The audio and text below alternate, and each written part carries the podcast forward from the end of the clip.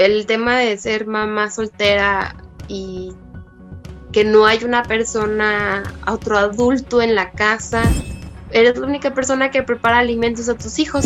Sentir que eres un virus que puede lastimar a tus hijos. La primera discriminación fue de una vecina. Para mí fue impactante encontrarme con esta noticia, saber cómo le iba a vivir.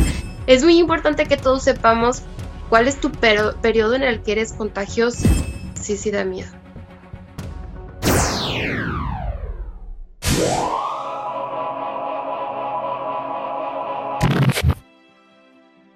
¿Qué tal amigos de Mirada Crítica? Es un gusto saludarlos otra vez aquí en estas cápsulas que estamos realizando. El día de hoy tenemos un tema muy interesante. Estamos con Lorraine Jaimes Chevaile. ¿Cómo estás, Lorraine? Hola, muy bien, Víctor. Muchísimas gracias. Bien dentro de lo que cabe. el tema de hoy es muy, pues muy suspicaz el tema. Es SOS, madre soltera con COVID. ¿Por qué les digo este tema? Porque Lorraine es una chica muy trabajadora, además de ser conductora de televisión, también trabaja en hotelería y tiene, es muy polifacética. Pero sin embargo, eh, ahorita nos va a platicar todos los detalles, pero eh, tiene COVID.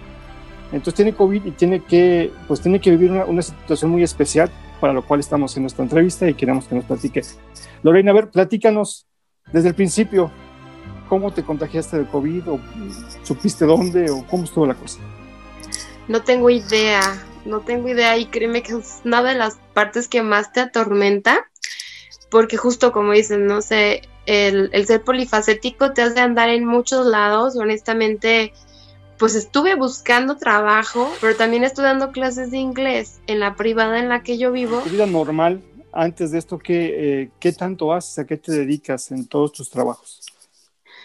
Bueno, pues inicialmente estaba trabajando en hotelería. Llega este tema de la pandemia y te toca medio sueldo, eh, entonces pues te obliga a buscar más trabajo. Tengo un negocio de manejo de redes sociales y además pues bueno, el tema de ser conductora y grabar programa todos los jueves a las nueve y media de la noche.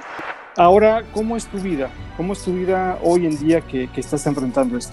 El tema de ser mamá soltera y que no hay una persona, otro adulto en la casa y que tenga que cargarte un garrafón o que te diga, pues tú despreocúpate de todo y ve y descansa y dedícate solo a recuperarte. Esto tienes que pensar en la renta, en el súper, todo eso. O sea, te angustia, ¿no? La parte económica y el, eres la única persona que prepara alimentos a tus hijos.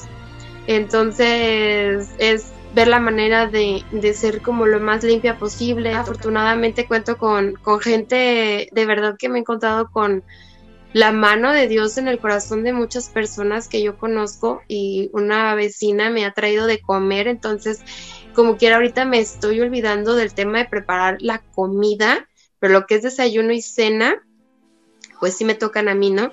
El miedo de contagiar a tus hijos, a lo que más amas. Imagínate lo que es, Víctor, sentir que eres un virus que puede lastimar a tus hijos. Está cañón el verlos, quererlos abrazar y no poderlos abrazar, no poderlos darle un beso porque eres peligrosa, eres contagiosa. Platícanos de tus hijos, ¿qué edades tienen? Tienen 11 y 12 años. La verdad son niños que me ayudan muchísimo, pero no dejan de ser niños. Mi niño de 12 años en cuanto se despierta, toca la puerta con su cubrebocas y su careta y me dice, mami, buenos días, ¿cómo amaneciste? Yo bien, ¿cuál es tu temperatura? Y ya le di, 36.7. Este, ¿cuál es tu oxigenación? 95. ¿Te duele la cabeza? Sí, ¿te duele el cuerpo? O sea, me empieza a hacer un checklist de que si me duele esto, que si puedo respirar, que cómo me siento, para... Y todo lo va anotando en una libretita que él lleva el control. Este, un tema eh, pues delicado, pero algo, algo que me comentabas antes, la discriminación. Eh, la discriminación como eh, contra los enfermos de COVID. Eh, la primera discriminación fue de una vecina. Este, vino, vinieron varios vecinitos, amiguitos de mis hijos a invitarlos a salir. Pues yo me asomo con cubreboca y toda cubierta. Le digo, no, mi amor, no podemos salir. Recibo un mensaje de Vecina, solamente le pido que sea consciente que aquí vivimos muchas familias y espero esté, esté cuidando el tema de la basura y no salgan ni usted ni sus hijos o así. Entonces, para mí fue impactante encontrarme con esta noticia, saber cómo le iba a vivir y todavía ver que esta vecina como que le vale gorro cómo le esté pasando yo emocionalmente o físicamente. Esa es una. La otra, pues un servicio al que yo voy frecuentemente, que requiere mantenimiento, me dicen, oye nena, solamente te encargo que la próxima vez que vengas, pues ya traigas es un documento en el que diga que ya no tienes COVID. Entonces, si no tengo lepra, Sí, exacto. Soy una persona sin cerebro, obviamente no me voy a ir a, a, hacer cosas si yo no estoy segura que ya no soy contagiosa. Es muy importante que todos sepamos cuál es tu periodo en el que eres contagiosa.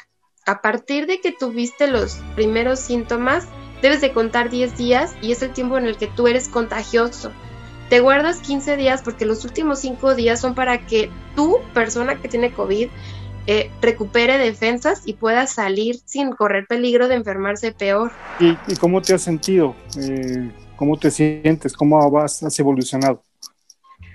Mira, es algo bien difícil porque si son síntomas que cambian de un día al otro, es horrible tener que estar al pendiente de los síntomas porque pues te da ansiedad y todo.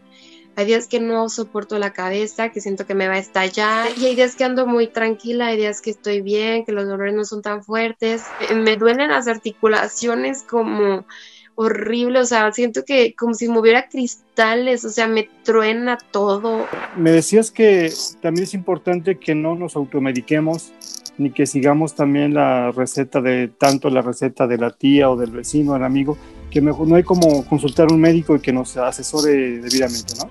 O sea, mucha gente está preocupada por ti, mucha gente busca miles de recetas y te dan unos test súper extraños, pero pues por ejemplo te dan el dióxido de cloro o te dicen toma ibuprofeno o toma medicamentos o así de, oye, es que fulanita le dieron tal medicamento, ¿no? Entonces, de por sí uno vive con una duda horrible, es una angustia porque es una enfermedad nueva, nuestros doctores se, se, toparon con algo que no conocían y no hay un medicamento para el COVID. Entonces, a lo mejor tú te tomas un medicamento que te dio tu doctor, más el medicamento que te dijo la vecina porque a ella le funcionó y no le dices a tu doctor, pues pudieras hacer una bomba o, o que chocaran esos dos medicamentos y ayudaran a evolucionar el COVID o que te dé algo peor. ¿Tienes miedo? Sí, sí, todo el tiempo. ¿A qué tienes miedo? Ay, pues es horrible que mm, ver todos los días noticias de que hay gente que falleció por COVID, que hay gente joven que se complicó, que no hay hospitales, que no hay respiradores, que no hay oxígeno. El que por lo menos yo ahorita estoy en mi casa y pues puedo ver a mis hijos, pero si yo me voy al hospital, pues ¿quién se queda con ellos? O sea, yo pondría en riesgo a mi papá o a mi mamá, que ambos están enfermos, la verdad es que mm, sí, sí da miedo, es que te da muchísima ansiedad, que dices, híjole, y si esta cosa se empeora, ¿qué, ¿qué voy a hacer? O sea, sí, sí da miedo. Yo te lo juro, Víctor, que soy una persona que así como soy activa, soy una persona que no hice fiestas. Fui al súper, llegué, lavé todos los productos que compré, los desinfecté. Sí, entrevistas de trabajo, pero salía lo básico y aún así me contagié. Y que no sabemos en qué momento va a parar esto y no estamos ayudando a nada. O sea, está acabando con el mundo. O sea, esto es algo mundial y porque es una enfermedad muy cara. Entonces, si es difícil para la gente que está encerrada en su casa en cuarentena, imagínense qué difícil es estar encerrado solo en tu cuarto y ahora sí estás expensas de que alguien pueda traerte algo hay que hacer caso al primer síntoma, hay que irnos a hacer la prueba al primer síntoma. Pues muchas gracias por la entrevista. Eh, esperemos que pronto te recuperes y te reintegres a tu vida habitual. Muchísimas gracias, Víctor. Gracias y espero a la próxima estar en un programa un poquito más tuneada. Nos vemos la próxima cápsula de Mirada Crítica.